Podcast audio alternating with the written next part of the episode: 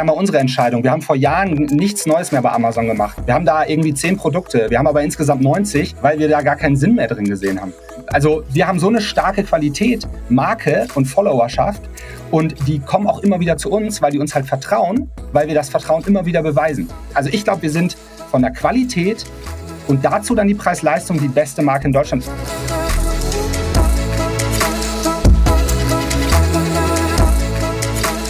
E-Commerce, why not? Tipps für dein Business von Johannes Kliesch und Romy Riffel.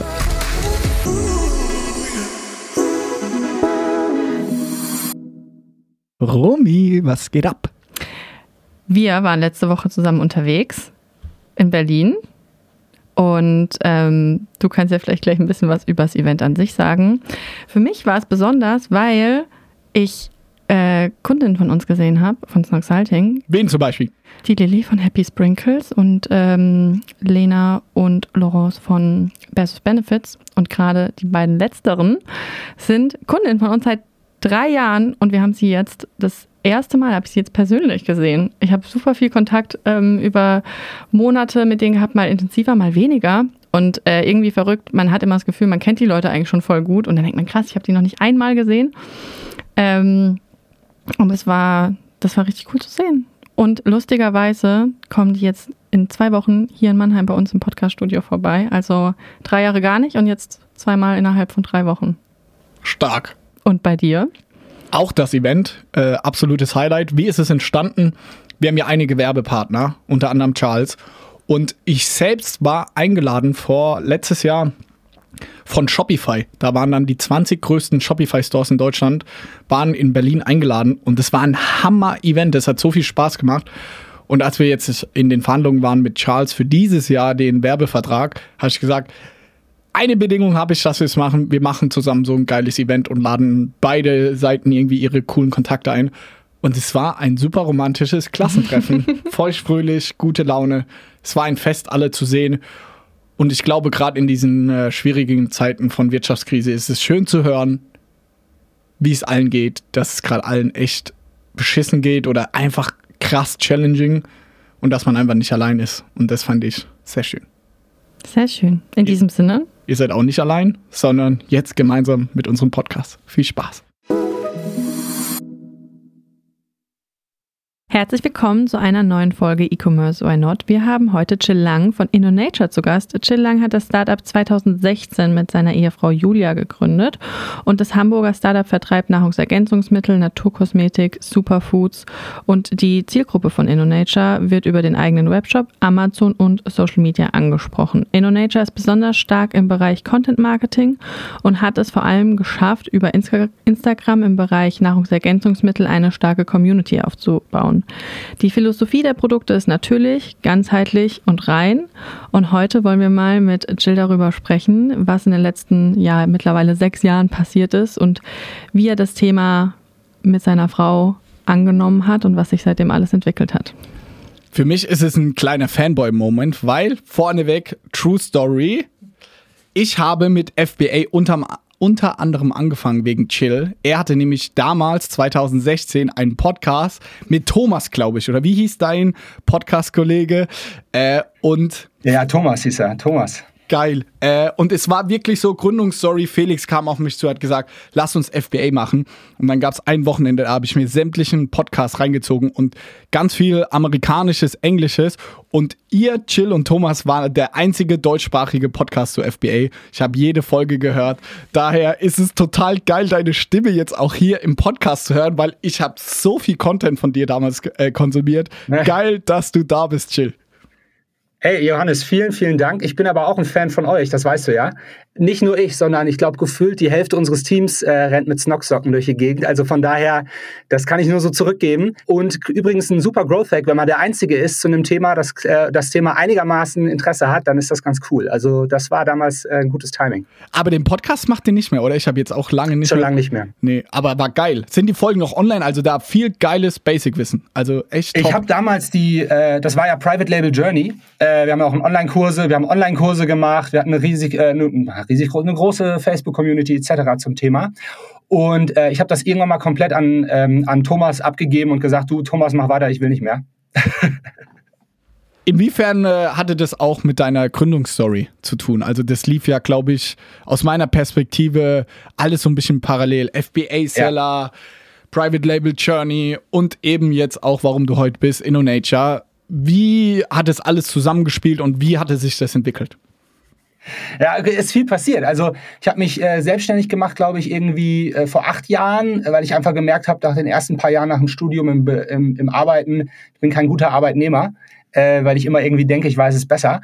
Und da habe ich gedacht, die einzige Lösung ist, wenn ich was Eigenes mache, dann kann ich nämlich immer alles selber entscheiden. Ähm, und dann habe ich äh, viel ausprobiert. Ich hatte echt so Nischenseiten und ja, ich habe alles ausprobiert, was man damals irgendwie ausprobieren Kannst du konnte. da irgendwas Verrücktes sagen? Was war eine crazy Nischenseite? Ja, pass auf, mein erstes Projekt, äh, mega peinlich eigentlich. So heißt immer noch, der Hosting-Account, wo unsere ganzen Internetseiten drüber laufen, heißt auch immer noch so. Und zwar war mein erstes Projekt, äh, ging es um kalte Füße. Wenn man kalte Füße hat im Winter, dann habe ich so Videos dazu gemacht und äh, Tipps gegeben, was man, wie man sich ernähren kann und äh, Socken irgendwie Vergleichssocken mit Amazon-Links. Also das war mein erstes Projekt. Das erste, was richtig gut funktioniert hat. Ich habe viel ausprobiert, T-Shirts gemacht, vegan, also T-Shirts mit veganen Slogans drauf. Dann habe ich so irgendwelche veganen Slogans, ich weiß gar nicht mehr, wie die waren, habe ich versucht, das zu machen. Das hat aber alles nicht so gut. Ich bin dann in Berlin auf irgendwelchen in irgendwelchen, damals war ich, war ich ja noch ein bisschen jünger, in irgendwelchen äh, Clubs mit meinen veganen T-Shirts rumgehopst und habe gehofft, vielleicht kaufen die Leute das, nachdem sie das gesehen haben. Ähm, aber das war auch nicht so erfolgreich. Aber es macht ja auch nichts. Das waren so die ersten Trials. Das erste, was, was glaube ich noch eine witzige Story ist und was das erste noch, was wirklich funktioniert hat, war das Thema Amazon. Also ähm, ich hatte ja so ein bisschen Expertise durch meinen Job in, in, im Sourcing, im Einkauf nach dem Studium. Ich war viel in China ähm, für meinen damaligen Arbeitgeber und habe dann über Alibaba aber ähm, äh, in Pakistan Lieferanten gefunden und in China für Springseile. Damit ging es eigentlich los. Mein erstes Produkt war ein Springseil. Ähm, das habe ich aber ähm, bei AliExpress damals bestellt, weil es schneller, ich wollte einfach starten und habe ich da irgendwie 500 AliExpress Springseile bestellt, ohne Label, ohne Packung, ohne alles. Hab die bei Amazon raufgeladen als Seller und dann mussten Julia, meine Frau, damals noch nicht Frau, sondern Freundin und ich, mussten die dann immer selber abends verpacken vom Fernseher, weil es lief so gut an. Das war so geil. Also wir haben das online gestellt, wir haben da irgendwie Bewertungen draufgeschoben etc. Damals auch komplett äh, Greyhead, wie wir das gemacht haben. Wieder, äh, das wisst, wisst ihr genau, glaube ich, auch noch. Oder vielleicht auch nicht, vielleicht habt ihr gar Safe. keine Ahnung, wovon doch, ich rede. Doch. Wir sagen mal, ihr wisst gar nicht, wovon ich rede. Ähm, und dann haben wir innerhalb von zehn Tagen, waren wir halt das beste Springseil und haben einen 1-Euro-Springseil für 10 Euro, glaube ich, teilweise 15 Euro verkauft. Ähm, und da mussten meine Frau und ich das immer zu Hause in so Plastikbeutel verpacken und irgendwie die selbstgedruckten Inlays noch rein. Haben dann nachher jeden Abend, glaube ich, 100, 200 Springseile verpacken müssen, bis wir dann irgendwann mal die erste größere Bestellung bekommen haben. Die haben dann übrigens nur noch, glaube ich, 50 Cent gekostet, die Springseile. Es war dann natürlich noch mal geiler, als wir dann in größeren Mengen bestellt haben. Also, wie war das, das für war dich? aber witzig emotional. Ich selber kann mich bei mir erinnern, als wir unsere Socken online gestellt haben. Am Anfang lief es geht so und dann haben wir zum ersten Mal Ads draufgeschalten und dann ist es durch die Decke gegangen. Fun Fact, Romy und ich waren da gerade zusammen auf dem Oktoberfest. Wir waren total euphorisiert. Wir haben gedacht, die Welt gehört uns. Aber dieses erste Mal dieses Gefühl haben, dass eine Business-Idee so richtig funktioniert, das ist bis heute einer der magischsten Momente, an die ich mich erinnern kann. Wie hast du diese Zeit mit deiner Frau irgendwie auch wahrgenommen? Ich kann mich auch genau an den Moment erinnern. Ich hatte also diese Seller-App, weiß nicht, ob ihr die noch von ganz, ja. die, installiert man, die deinstalliert man relativ schnell, weil das Pling Pling irgendwann mal keinen Spaß mehr macht. Ganz am Anfang hatte ich die und ich saß in einem Café in Hamburg-Ottensen mit meiner Mom und äh, Julia, meiner jetzigen Frau, mit der ich Indonesia gegründet habe. Und auf einmal fing mein Handy immer an, also irgendwie so Pling und dann eine halbe Stunde später pling und ich so, hm, guck drauf, das ist Amazon. Ich dachte, das, das kann eigentlich gar nicht stimmen. Und dann wurde das immer mehr und das war so, das war wirklich, ich kann mich genau an das Gefühl erinnern. Das war so geil, weil ich dachte, ey, drei, vier, fünf Sachen schon ausprobiert, immer neben der Arbeit, immer irgendwie nach zehn Stunden auf dem Job, nochmal in China, egal wo, immer nur die ganze Nacht durchgeschrubbt. Ich habe nie Party gemacht, was meine Jungs und Kumpels gemacht haben.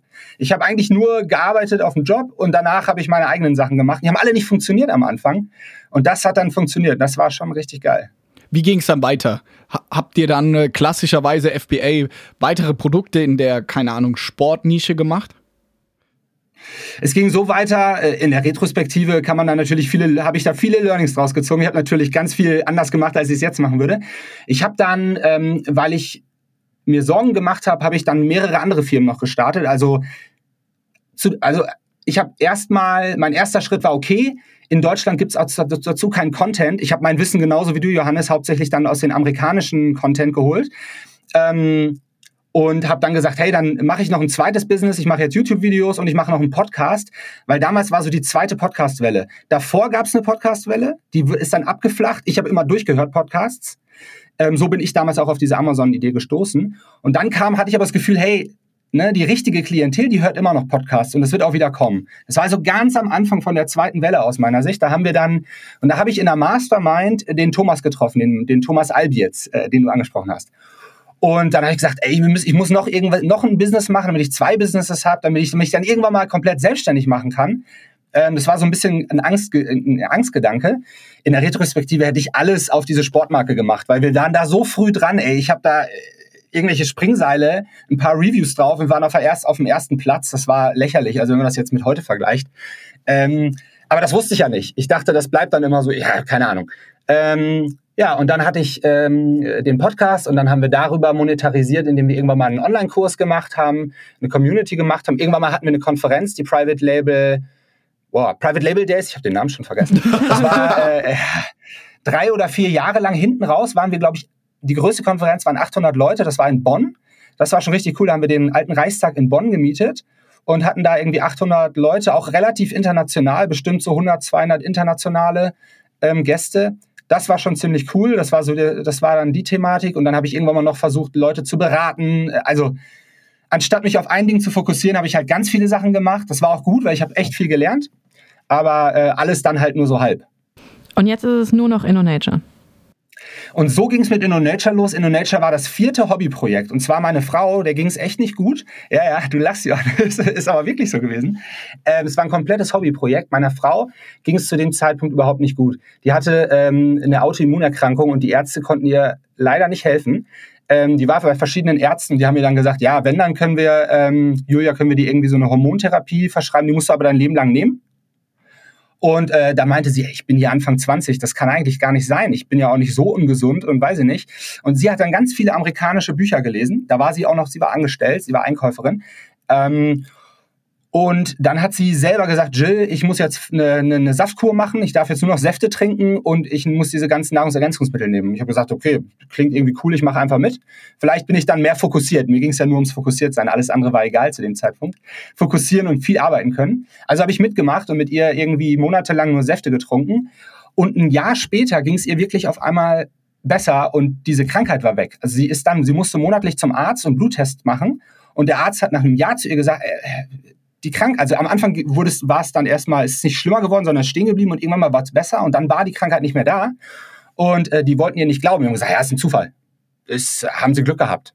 Also sie wollten nicht glauben, dass es an der Ernährung lag und an Nahrungsergänzungsmitteln. Das ist natürlich, äh, da will ich jetzt nicht zu sehr reingehen, äh, ist speziell in dem Bereich, da braucht man auch nicht zu viel zu sagen, da denkt jeder anders drüber. Äh, aber für uns war das ganz deutlich und Julia hat gesagt, da will ich irgendwas machen. Die hat bei mir gesehen, ich bin schon selbstständig, sie wollte auch irgendwas machen. Dann hat sie sich als ähm, äh, ähm, Gesundheits, also hat sie sich weitergebildet während ihrem Job, so ein Studium gemacht, holistische, oh, ich weiß gar nicht, wie das heißt, äh, holistische Gesundheitsberaterin und hat dann ähm, sich selbstständig gemacht und one-on-one ähm, KundInnen sozusagen dabei geholfen, sich gesünder und holistisch zu ernähren, also ganzheitlich. Und lange Rede, kurzer Sinn ich habe dann zu ihr gesagt, hey, wieso nehmen wir eigentlich diese ganzen amerikanischen Produkte? Gibt es die nicht auch in Deutschland? Und sie meinte, nee, die Produktqualität findet sie dort besser, die Inhaltsstoffe, wenn man genau drauf guckt, was drin ist. Also nicht grob drauf guckt, das ist alles ein Vitamin D, aber wenn man genau guckt, ist das halt geiler. Und ich glaube, was viele Menschen davon abhält, sich äh, sowas auszuprobieren mit Produkten, ist, dass sie alle denken, boah, das kann man ja gar nicht selber machen. Produkte, boah, das kann ich nur machen, wenn ich irgendwie Henkel bin ja, oder weiß ich nicht, wie groß. Äh, aber man kann, das wisst ihr, glaube ich, auch mit Socken, äh, man kann auch in kleinen Mengen und im kleinen Invest mit Produkten starten. Und ähm, dann haben wir einen Vitamin, habe ich einen ähm, ähm, Lieferanten gesucht, der für uns Vitamin D produziert. Hier in Hamburg 200 Produkt, äh, 200 Stück am Anfang war die erste Order und so ging das mit InnoNature los. Ähm, ja. Wie viele ja. Produkte habt ihr mittlerweile? Du hast gerade gesagt, ihr habt mit Vitamin D gestartet. Ähm ich glaube so 90 oder 100.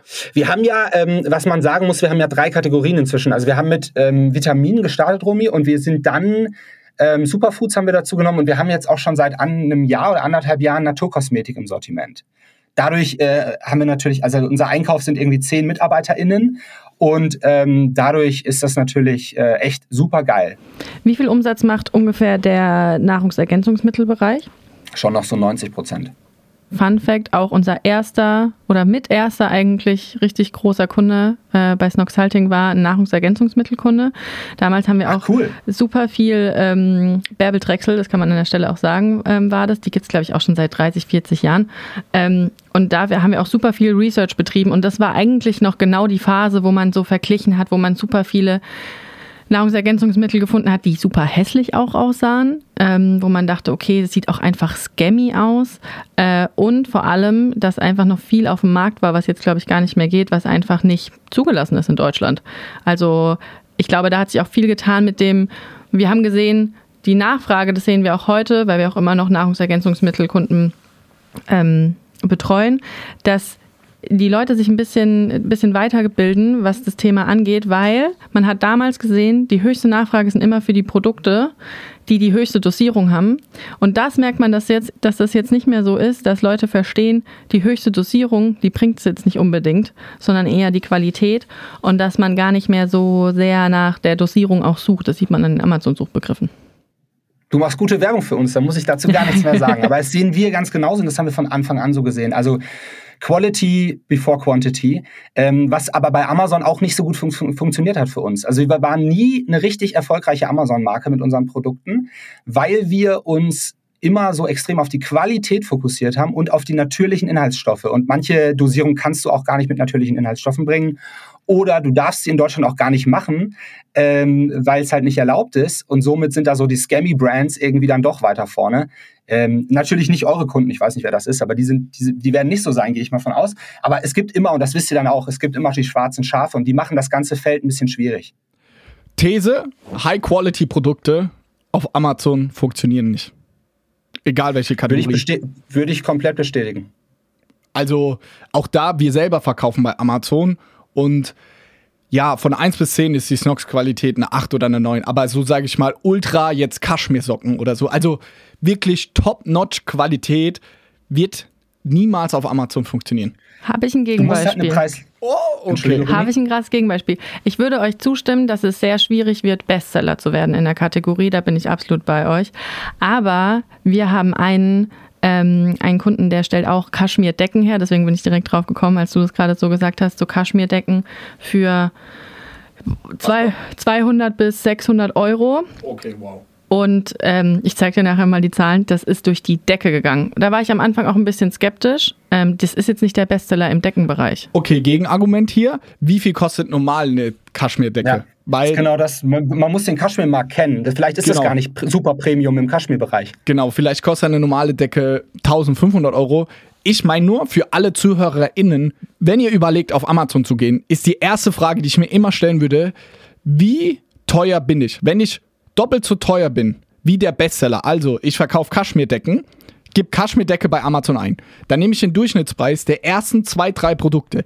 Wenn ich teurer, mindestens doppelt so teuer bin wie die ersten drei Suchergebnisse, dann kann ich es eigentlich vergessen. Also da musst du eine crazy Marke haben, da musst du irgendwas total durchgeknalltes, verrücktes hinbekommen, aber dann ist es sau schwer. Und auch da bei Snox, wir sind inzwischen mehr als doppelt so teuer, aber es funktioniert nur, Ja, habt der die Brand, ne? Die Brand, weil sau viele nach Snox suchen. Aber wir schaffen es Ihr auch seid nicht. aber jetzt auch an der Stelle, Johannes, wo ihr, glaube ich, äh, bestimmt immer mal wieder über drüber nachdenkt, äh, wie sinnvoll Amazon für euch ist. Wenn ihr nämlich sagt, ihr seid doppelt so teuer und das ist eure Brand, dann kann man das immer wieder hinterfragen. Das war ja mal unsere Entscheidung. Wir haben vor Jahren nichts Neues mehr bei Amazon gemacht. Wir haben da irgendwie zehn Produkte. Wir haben aber insgesamt 90, weil wir da gar keinen Sinn mehr drin gesehen haben äh, ich weiß gar nicht, wieso ich, also wir haben so eine starke Qualität, Marke und Followerschaft und die kommen auch immer wieder zu uns, weil die uns halt vertrauen, weil wir das Vertrauen immer wieder beweisen. Ne? Wir, wir testen, also ich glaube, wir sind von der Qualität und dazu dann die Preis-Leistung die beste Marke in Deutschland. Wenn mir jemand eine andere nennen Bold, kann, stark, das ist ein Aufruf, ey, ey, stark, ey, ey, no joke. stark. Das ist ein Aufruf hier im Podcast, wenn ihr eine andere Brand kennt, die so hochwertige Produkte hat wie wir, zu dem gleichen Preispunkt und ihr sagt mir die irgendwo, dann kriegt ihr von uns ein Jahr lang äh, kostenlos, keine Ahnung, kriegt ihr äh, äh, drei Produkte ein Jahr lang kostenlos versorgt von uns. Im Wert von 500 Euro von mir aus. Ich sehe schon das als TikTok und Reel- real viral gehen. Sehr ja, gut. ist so, ist so. InnoNature, tut mir leid, aber es ist einfach so. Wir testen jede verdammte Charge auf die kompletten Vitamine, die, äh, die ganzen ähm, eventuell negativen Inhaltsstoffe. Wir haben alleine drei VollzeitmitarbeiterInnen, die sich nur um unsere Qualität kümmern sonst nichts. Eine Apothekerin ist fest angestellt und das macht da draußen keiner. Ist auch okay. Muss man ja in Lebensmitteln nicht. Du musst gar nichts testen, kannst einfach verticken, das Zeug. Und wenn die Leute umfallen, haben die halt Pech gehabt. Deswegen ist das auch so im Verruf, diese, diese, dieser Bereich. Ähm, aber wir gehen 100% auf Langfristigkeit. Wenn man bei uns einmal kauft, wir werden dich und wollen dich nie enttäuschen. Und deswegen geben wir lieber doppelt so viel aus für diese ganzen Tests und den ganzen Funds könnte man sagen, weil es ja super viel Operational-Themen sind, die andere halt sagen, oh, ich habe zwei. Ich, es gibt Brands da draußen, die machen den Umsatz wie wir, die haben einen, ein oder zwei Mitarbeiter im Einkauf und wir haben halt zehn. Und das ist nicht, weil wir super uneffektiv sind. Mhm. Ich, wenn der Podcast vorbei ist, ich frage dich mal noch nach einer Marke, was du von der hältst. Ich will jetzt kein Markenbashing nämlich hier im Podcast betreiben. Aber bei einer, bei einer wird so für persönliche, für die persönliche. Bei einer Marke würde es mich sehr interessieren, was du dazu sagst. Ähm, dazu noch mal ganz ja. kurz. Ich will auch nicht bashen. Die anderen, das, damit will ich nicht sagen, dass die anderen schlechte Produkte machen. Ich glaube, bei anderen ist der Preispunkt geringer und dann ist das vollkommen okay. Dann testen die nicht alles oder produzieren nicht in Deutschland oder nicht alle Inhaltsstoffe sind natürlich. Und man nimmt zum Beispiel, man hat so ein, gibt so viele veganer äh, Kombipräparate, das sind halt alles chemische Inhaltsstoffe. Wenn man das geil findet, dann ist das okay. Aber wenn einem diese Natürlichkeit wichtig ist, wir glauben, dass dadurch der Körper die, die Sachen viel besser aufnimmt, ist unsere Überzeugung, dann sind wir gut. Wenn man natürlich sagt, alle Inhaltsstoffe sind chemisch, dann werden die Produkte automatisch günstiger. Ne? Jetzt muss ich mein Gewinnspiel so ein bisschen einschränken, sonst. äh Wie hat sich nicht nur die Produktpalette, sondern vor allem euer Umsatz weiterentwickelt über die letzten Jahre? Also der krasseste Sprung, glaube ich, war, war das Covid-Thema. Also es ist ein bisschen so, ähm, die ersten drei Jahre oder zwei, zwei Jahre hab ich, haben Julia und ich mehr oder weniger das Ding nach vorne getrieben, haben dann, als wir die ersten sieben Mitarbeiter hatten, sind wir, habe ich dann alle meine anderen Companies verkauft. Also die Sportmarke habe ich damals verkauft. Die anderen Sachen habe ich einfach gestoppt. Deswegen meinte ich noch, Johannes, das habe ich dem Thomas gegeben. Habe ich gesagt, du mach mal, wenn du Bock hast, mach ruhig weiter. Ähm, und bin dann voll bei InnoNature rein. Und äh, wir haben ja noch zwei Kinder in der Zeit bekommen. Ähm, die waren auch noch immer mit im Büro. Ja, äh, why not? Ähm, genau. Julia hatte die eigentlich immer in der Trage dabei. Also die hat ja immer schon nach, nach der ersten Tag nach der Geburt saß sie mit ihrer Trage auf so einem Ball und hat weitergearbeitet. Ähm, bei beiden. Also Wahnsinn, wirklich Wahnsinn. Aber die Umsatzentwicklungen waren so, wir haben halt halt irgendwann mal die magische eine Million. Es, es, das kennt ihr, glaube ich, alle. Es gibt ein paar Stufen. Eine Million, zehn Millionen, 50 bis 100 Millionen ist dann die nächste. Das kommt auch oft mit Mitarbeiter und mit Hierarchien. Also eine Million machst du eigentlich alleine oder mit ein paar Leuten. Zehn Millionen, da musst du deine erste, dein erste, dein erstes Team aufbauen. Und den nächsten Schritt, dann wird entweder du hast so geile Leute in dem Team, dass die ihre Leute ins, in ihre Verantwortung bekommen oder du musst teilweise auch ein bisschen umstrukturieren. Ne? Ich meine, ihr seid ja größer als wir. Ihr wisst genau, äh, wovon ich spreche, glaube ich. Ähm, dementsprechend, ähm, ja, genau. Also wie groß seid ihr ähm, jetzt? Umsatz. Ja. Wir sind jetzt, also genau, um den Umsatz dran zu hängen. Ähm, wir sind jetzt bei 50 Mitarbeitern, ähm, ein bisschen mehr. Und wir haben ähm, letztes Jahr 20 Millionen gemacht. Das ist aber nur Dach. Und davon machen wir, muss, was wichtig dabei zu sagen ist, es ist 3% Amazon, 2% Amazon, also irrelevant. Geil. Richtig. Ich nehme an, in eurem Bereich, das Nahrungsergänzungsmittelbereich ist ja so attraktiv, weil du auf natürlicher Weise sehr hohe Repurchase Rates hat. Also, wenn 100 Leute bei dir kaufen, ist es bei uns ungefähr bei Snock so, dass in dem Jahr danach ungefähr so 35 bis 40 Leute ein zweites Mal kaufen. Was aber krass gut ist, glaube ich, für euren Bereich, ne? Ja, krass gut. Muss aber auch sagen, für alle, ich habe gestern nämlich mit jemandem telefoniert und wir haben über E-Commerce gesprochen. Und dann habe ich gesagt, E-Commerce im Jahr 2023 funktioniert so, du kaufst Neukunden, Break-Even ist eine Nullnummer, kaufst du Neukunden ein. Was jetzt so ist, du musst im CRM, also im dass die Leute noch ein zweites Mal bestellen, musst du so gut sein, dass das quasi deinen gesamten Gewinn refinanziert. Weil es wird nahezu unmöglich sein, in den nächsten ein, zwei, drei Jahren auf den Erstkauf profitabel zu sein. Es gibt noch Bereiche, Kategorien etc., wo es noch geht. Es wird aber nicht mehr funktionieren. Also, deswegen stelle ich auch die Frage, und ist Nahrungsergänzungsmittel so attraktiv, weil du halt durch den Konsum eine natürliche sage ich mal, Bereich hast, dass die Leute immer wieder kaufen. Nachteil davon, man denkt immer, das Gras wäre bei anderen grüner. super, super viele Marken in dem Bereich. Und das sage ich immer, genau. ist unser großer Vorteil. Bei Snox ist es, unsere Kategorie ist so scheiße zu vermarkten, weil es so unemotional ist. Es ist so schwer darum. Na, ihr macht das ja sehr emotional. Also ihr habt genau das ja geschafft. Genau, aber wir haben uns unser Produkt ist schwer zu vermarkten, deswegen macht es aber auch fast kein anderer, weil es halt nicht mhm. so ein mhm. Blueprint ist, D2C mal um Socken. Auf der Welt gibt es vielleicht ernst zu nehmen fünf große D2C-Marken im Basic Underwear-Bereich.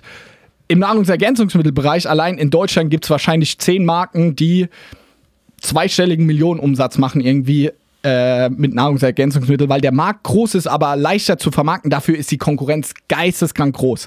Wie ist dein Take was ich gesagt habe. Wie ist euer CRM? Wie wichtig ist es auch? Und würdest du meiner Theorie zustimmen, auf Neukunden in den nächsten Jahren Geld zu verdienen, nahezu unmöglich. Deswegen muss man sehr, sehr gut im Content sein, deine Kunden bei sich zu behalten. Ja, ich stimme dem komplett zu, Johannes. Ähm, würde ich so unterschreiben. CRM ist bei uns extrem wichtig. Ja, es bringt es äh, von alleine mit, wenn wir gute Produkte liefern und die Menschen, KundInnen äh, direkt merken, dass es ihnen was bringt äh, und den nächsten Bluttest machen und auf einmal haben sie tolle Vitamin D-Spiegel und bei dem letzten Ding, wo sie es gekauft haben, war es irgendwie nicht so. Dann haben wir einen krasses, krassen Trust. Wir haben aus meiner Sicht den besten Customer Support in Deutschland. Das ist auch ein Grund dafür. Vielleicht habt ihr den auch, ich weiß es nicht, aber wir haben den auf jeden Fall. Ähm, wir haben nämlich ein Team von zwölf MitarbeiterInnen, die sind alle extrem krass im Thema. Die chatten komplett live mit den KundInnen. Wir können, man kann sich als Kunde, Kundin bei uns ein Telefonat buchen, wird beraten über Video ähm, von den, äh, von unseren Mitarbeiterinnen. Und das ist der einzige Grund, ist natürlich unternehmerisch gesehen, weil was, unternehmerisch ist meine Pflicht auch, den, ähm, den Nutzen für den Kunden zu maximieren. Also das bestmögliche Produkt für den Kunden anzubieten. Und das ist der Grund dafür. CRM ist uns so wichtig. Ähm, und gleichzeitig hast du vollkommen recht, Johannes, man muss sich darauf fokussieren, weil das halt nicht unbekannt ist. Jeder äh, kann sich natürlich selber denken, dass das der Fall ist. Und umso mehr, ähm, wie du schon gesagt hast, umso mehr Leute gehen halt in den Bereich und probieren das mal aus. Und umso teurer ist es, den ersten Kunden zu bekommen. Ähm, und umso wichtiger ist das CRM hinten raus. Also ja. Wie viel Produkte oder InnoNature-Produkte hat der durchschnittliche InnoNature-Kunde? Weil ich stelle es mir auch so vor, sobald ich mich einmal mit dem Thema Nahrungsergänzungsmittel beschäftige, merke ich ja in den seltensten Fällen, mir fehlt nur Vitamin D, sondern ich soll ja meistens irgendwie sechs, sieben Sachen auf jeden Fall zu mir nehmen, je nachdem, wie ich so aufgestellt bin. Wie ist es bei euch? Seht ihr das auch? Habt ihr da eine Zahl? Also es ist äh, tatsächlich jetzt nicht so leicht zu sagen, muss ich sagen, weil die Sachen sich ja verbrauchen. Also wir könnten jetzt nicht so wie bei euch sagen, die haben jetzt zehn Socken in, ihrem, in ihrer Lifetime gekauft. Ähm, was ich sagen kann, ist, es sind drei bis vier Produkte pro Bestellung. Mhm. Ähm, und wir merken sehr signifikant, dass Kunden auch für neue Launches wiederkommen und andere Dinge ausprobieren. Das heißt, durch den Trust werden dann auch, wir machen ja auch viel komplexe, ähm, wo wir sagen, okay, das ist jetzt etwas, wenn du gestresst bist, dann sind hier die richtigen äh, natürlichen Inhaltsstoffe drin, um dir da ein bisschen zu helfen. Ähm, und das heißt, ich, ich, ich, kann nur schätzen. Ich würde schätzen, die meisten da draußen nehmen so drei bis fünf Produkte parallel, wenn wir jetzt nur die Vitamine angucken. Nicht unsere Kundinnen, die auch von unserer Naturkosmetik überzeugt sind. Johannes, ich weiß, du nimmst auch Nahrungsergänzungsmittel. Wie viel? Ja, dann nimmt du? er mehr. Der Johannes nimmt mehr. Der nimmt bestimmt zehn Sachen. Ja. Oder ein grünes Pulver. Nee, nee, nee, nee, nee. Äh, tatsächlich würde ich. Das ist gut, das ist äh, gut, aber da gehe ich nicht zu sehr ins Detail. Ja, ähm, doch schon zehn Sachen. Man muss dazu sagen, ich bin, ich habe unfassbar starke Magenprobleme, ich bin glutenintolerant und äh, ich kriege jede Woche auch Infusion und so weiter. Also ich nehme jetzt nicht Nahrungsergänzungsmittel zum jetzigen Zeitpunkt irgendwie, um einfach nur vitaler zu sein, sondern ist auch etwas gesundheitlicher. Und da muss ich leider aktuell echt viel nehmen, was ein Pain in the Ass ist. Äh Findest du? Ich finde das gar nicht so schlimm. Ich glaube, ich nehme 30 Produkte von uns. Wow. Und ich mache mir die, ja, das sind, äh, fünf davon sind Tropfen, also 25 mal und dann immer so zwei Kapseln, also 50 Kapseln am Tag.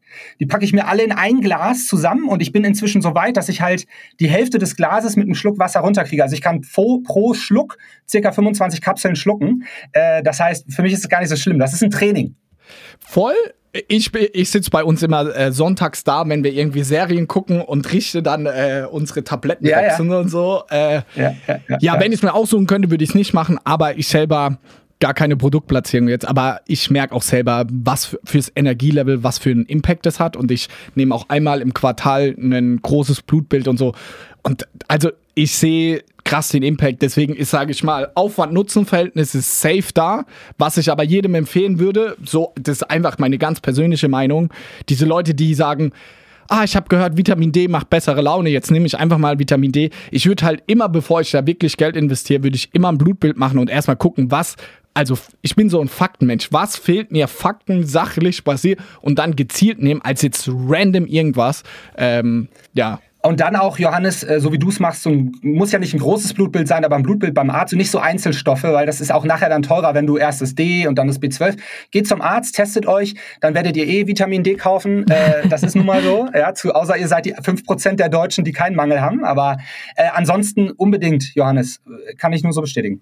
Was ist eure nächste Growth Story? Bei uns ist es so, wir haben jetzt letztes Jahr 57 Millionen Euro Umsatz gemacht und bei uns äh, ist es, also meine größten Gedanken fließen gerade nur rein, wie können wir da nochmal wachsen, weil unsere bisherigen Channels, also so Facebook, Amazon, alles, da können wir noch 10, 20 Prozent mit Optimierung rausholen, aber es wird schon geisteskrank schwer und wir werden dieses Jahr TV probieren, weil das ist unsere nächste Growth Story. Wie schaffen wir Snox auf 150 Millionen Euro Umsatz zu machen? TV. Was anderes kann ich hm. mir fast nicht vorstellen. Was ist bei InnoNature die nächste Growth Story? Naja, erstens ist das ja auch der Dachbereich. Ne? Also wenn ihr in Dach so wachsen wollt, dann ist der nächste Schritt TV für euch. Ähm, und für uns ist das noch nicht der nächste Schritt, aber wir sind ja, wie gesagt, erst bei 20 und äh, dieses Jahr wachsen wir auch gut äh, wirklich super. Wir sind super happy. Ähm, wir werden nochmal ordentlich einen drauflegen. Ähm, wir sind am italienischen und französischen Markt am Tüfteln. Und dann mit bestehendem Instagram, Content Marketing, Influencer in. Wir haben da jeweils ähm, zwei bis drei MitarbeiterInnen, die lokal sind und die mit unserer Headquarter hier in Hamburg äh, zusammenarbeiten und angepasste Inhalte und angepasste Produkte für die einzelnen Länder machen. Denn nicht nur die Inhalte müssen angepasst werden, sondern auch die Produkte tatsächlich von der Rezeptur. Wie habt ihr die Länder für euch identifiziert? Also wir machen es ja oft so, dass wir einfach merken, auch mit vielen Kunden, dass wir mit Amazon das Ganze antesten und dann sehen, okay, wie ist da das Potenzial, wie ist die Nachfrage? Da kriegt man die meisten Zahlen ja einfach schon mal auch über den Markt raus. War das bei euch ähnlich? Voll smart, nee, haben wir nicht so gemacht. Ähm, weil wir so, und weil wir so, ja, weil wir, weil wir so wenig Bock hatten auf Amazon, haben wir das nicht so gemacht. Ähm, sondern wir haben so ein bisschen Marfos angeguckt. Wir haben also geguckt, wir wollten Europa machen, nicht Amerika. Ähm, und deswegen haben wir, ich weiß auch gar nicht mehr wieso, und, und deswegen haben wir geguckt, ähm, wo werden generell erstmal Vitamine, ähm, sind die beliebt, diese Kategorie, aber wo wird auch Wert darauf gelegt, dass es natürliche ähm, Inhaltsstoffe sind. Mhm, Denn okay. äh, es gibt Länder, in denen ist das den Menschen total egal. Die finden halt Vitamine geil, die wollen gut aussehen äh, und sch schmeißen sich alles rein und da guckt keiner auf die Qualität. Sondern wie so ein bisschen wie der Amazon-Kunde, nur dass da möglichst viel drin ist und es möglichst günstig ist. Das ist jetzt nicht unbedingt unsere Zielgruppe. Deswegen danach haben wir ausgesucht. Dann sind wir in Frankreich und Italien gelandet. Interessant. Welches Land wäre eins der Länder, wo du gesagt hast, die haben äh, gar keinen Bock auf natürliche Inhaltsstoffe? Ähm, in Osteuropa haben wir das teilweise das Gefühl gehabt an den, an den Daten. Also da war Preis wichtig und halt hoch dosiert oder stand dann irgendwie überall irgendwelche abgedrehten Health Claims. Wir haben, es gibt ja so eine Regel in dem Bereich, ihr kennt die, äh, vielleicht nochmal für die Zuhörer. Ähm, es gibt bestimmte Dinge, die man über Produkte sagen darf und viele Dinge darf man nicht sagen. Ähm, und das ist vorgeschrieben. Und in anderen Ländern, also in Deutschland wird das sehr, sehr, ähm, halten sich da eigentlich die meisten etwas größeren dran, ähm, weil sonst kriegst du Probleme. Und in den anderen Ländern ist das aber oft nicht so. Und da sind teilweise auch wirklich, das ist dann auch einfach was, wo wir gar nicht mitspielen wollen, weil wenn wir solche Aussagen treffen müssen, haben wir gar keinen Bock drauf. Aber muss man dann halt. Wenn die anderen mit so einem Scheiß werben, musst du es halt auch machen. Das ist so ein bisschen das Problem auch. Äh, wenn die anderen irgendwelche Health Claims nutzen, die Quatsch sind, dann müsste man überlegen, wie man da drum rumkommt. Abschließende Frage, bevor wir gleich zu unserer Schätzfrage kommen. Weil ich das auch im Vor also als wir uns vorbereitet haben, auch schon bei euch dachte, ihr macht ja auch viel im Social Media Bereich. Wie schwer machen euch das Health Claims? Weil eigentlich, Johannes hat es gesagt, ihr habt eigentlich ein emotionales Produkt.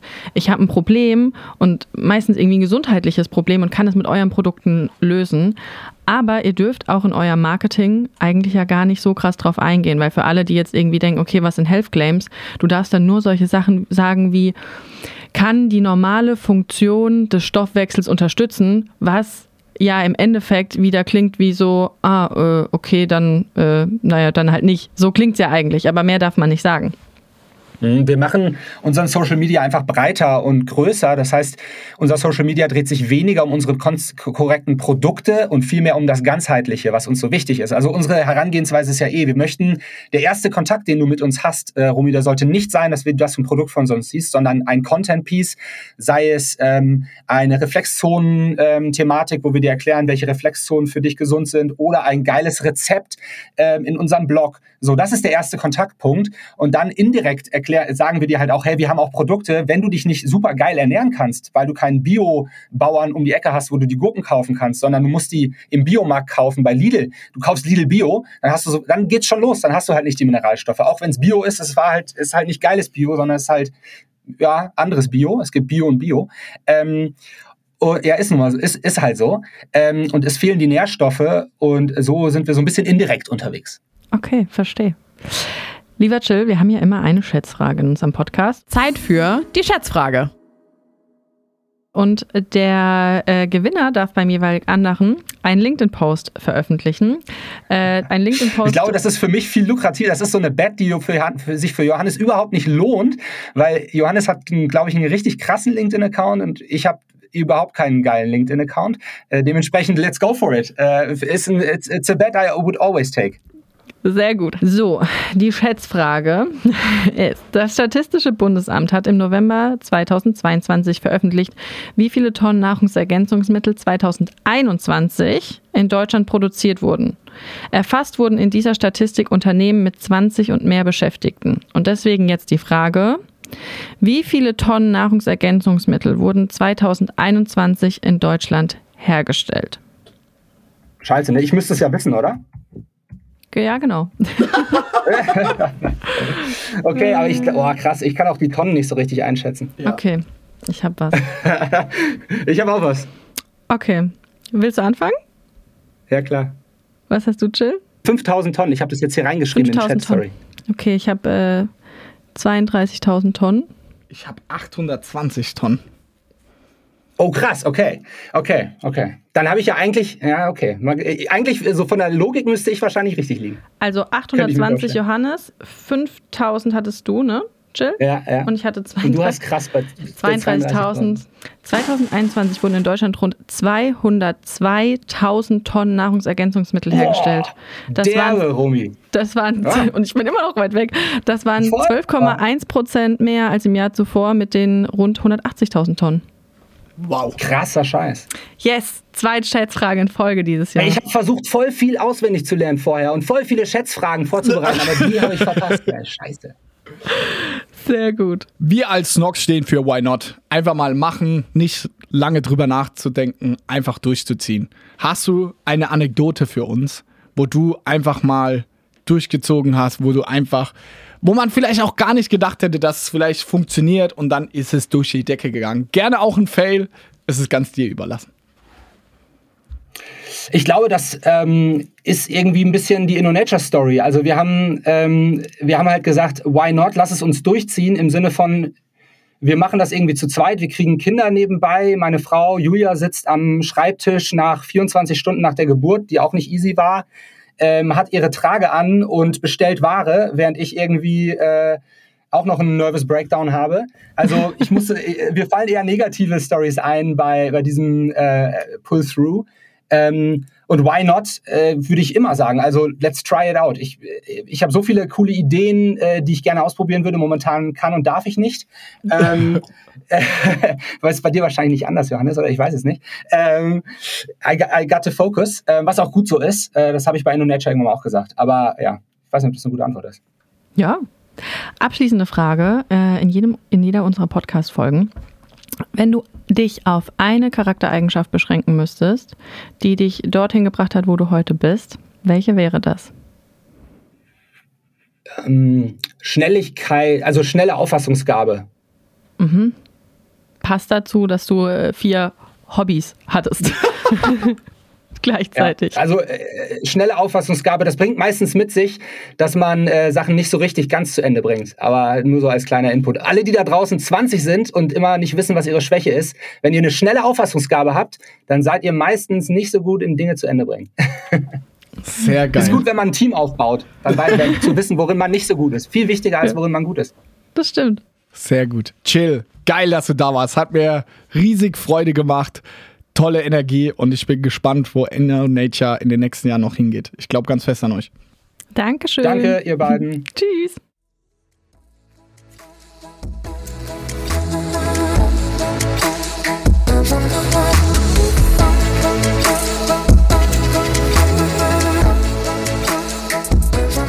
E-Commerce, why not? Tipps für dein Business von Johannes Kliesch und Romy Riffel. Jeden Montag, überall, wo es Podcasts gibt. Abonniert am besten jetzt den Kanal, damit ihr keine Folge mehr verpasst und lasst uns doch eine Bewertung da. Wir freuen uns.